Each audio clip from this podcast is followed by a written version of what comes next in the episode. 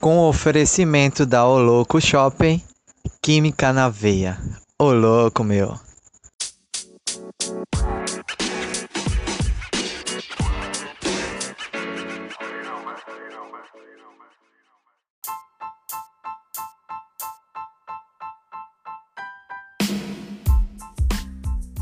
Fala, meu querido! Chega mais junto que esse é o Química na Veia e vamos destruir todas as suas dúvidas. Esse podcast agora vai tratar de um assunto que é chamado de polaridade das ligações moleculares. Então, gente, ó, existe aí os compostos moleculares que aí eles fazem aí toda uma geometria, eles têm aí um arranjo específico, aí vai depender das ligações com que eles fazem, né, isso? E aí a gente precisa entender que as ligações, elas vão ter polaridades. Então, como assim polaridade? Polaridade tem a ver com a natureza elétrica. Então, esses compostos, uma vez ligados, eles podem ser aí é, formados a partir de uma força que tem a ver com os valores de eletronegatividade. Então, a eletronegatividade é uma propriedade que cada elemento vai ter, uns mais, outros menos, mas aí vão ter aí um certo nível de eletronegatividade, um certo valor de eletronegatividade e aí essa diferença de eletronegatividade é que vai fazer com que a ligação molecular seja polar ou apolar.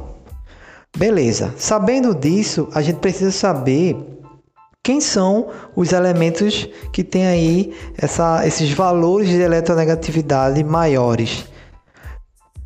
Podemos até fazer uma escala.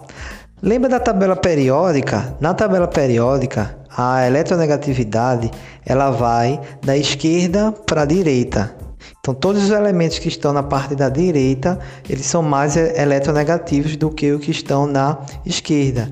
Então já deu para notar que os ametais ou não metais são mais eletronegativos.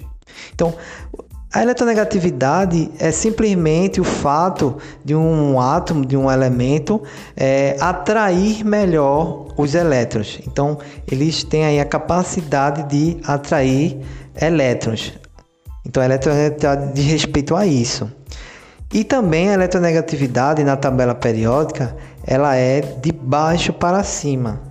Então essa escala aí a gente pode usar também. Então todos os elementos que estão acima, na parte de cima da tabela periódica, são mais eletronegativos dos que estão embaixo. Então é assim que se dá aí a distribuição dos elementos mais eletronegativos, ok? Então beleza. Então sabendo disso, a gente pode aí verificar ou analisar é, olhando para uma ligação se ela é polar ou apolar. Porque veja, se a eletronegatividade se anular entre os dois ligantes, então ela vai ser apolar. Se tiver uma diferença, menos que pequena, então ela vai ser polar. Beleza? Então vamos analisar aqui. Por exemplo, se a gente pegar aqui o gás clorídrico, que é o Cl2, são dois átomos de cloro ligando-se. Então, você tem aí uma ligação covalente e aí cloro com cloro. Vejam, o cloro, gente, ele tem aí uma eletronegatividade em torno de 3. Então, existem aí os valores tabelados. Então, você pode pegar uma tabela, consultar essa tabela e verificar os valores de eletronegatividade. Então, o cloro ele tem eletronegatividade, um valor 3. Então, como são ligações entre dois átomos de cloro e ambos têm a mesma eletronegatividade, então o que, é que acontece? Essa diferença não existe. Então, essa molécula aí, ela vai ser apolar, porque não vai formar polos. Então, porque os dois átomos eles têm a mesma intensidade eletronegativa, então se anulam. Então, essa é uma ligação covalente apolar. Vamos pegar o exemplo agora do ácido clorídrico, que é o HCl. Vejam, já vimos que o cloro ele tem uma eletronegatividade de 3 e a do hidrogênio ela é 2,1.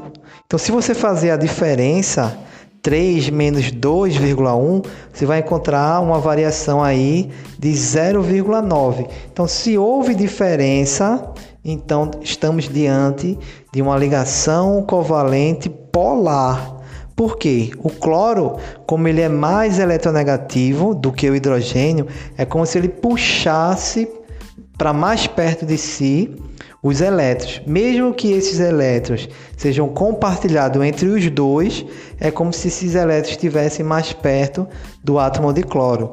Então você forma uma nuvem eletrônica que aí faz com que tenha uma natureza mais negativa. Então a polaridade ela vai ocorrer, ela vai existir. Então no cloro você vai ter uma polaridade mais negativa e no hidrogênio você vai ter aí um valor aí positivo por conta dessa, desse distanciamento, ok? Então a gente chama aqui essa é uma molécula que vai ser polar, beleza?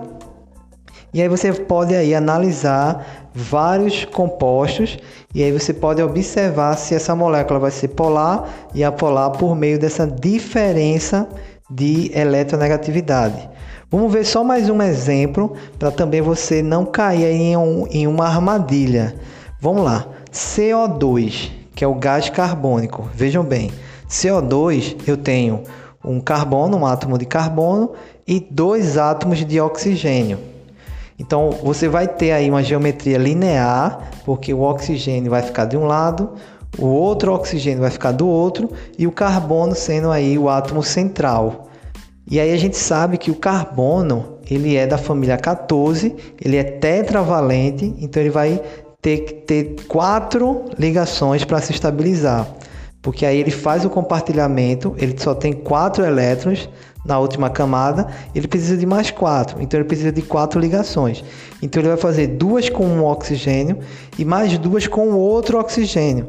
Como o oxigênio, é, os dois oxigênios, eles vão se anular, cada um puxando para uma ponta, e aí você vai ter aí uma ligação, uma geometria linear, porque aí você vai ter aí o carbono no meio e os dois oxigênios nas extremidades, fazendo uma geometria linear como se fosse um segmento de reta.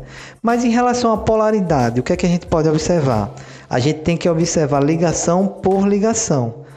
Carbono com oxigênio. O carbono ele vai ter aí uma eletronegatividade menor do que o oxigênio.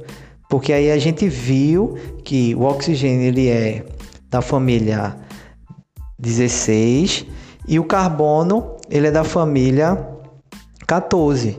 Então, se você observar, o carbono na escala ele ele está mais para a esquerda do que para a direita.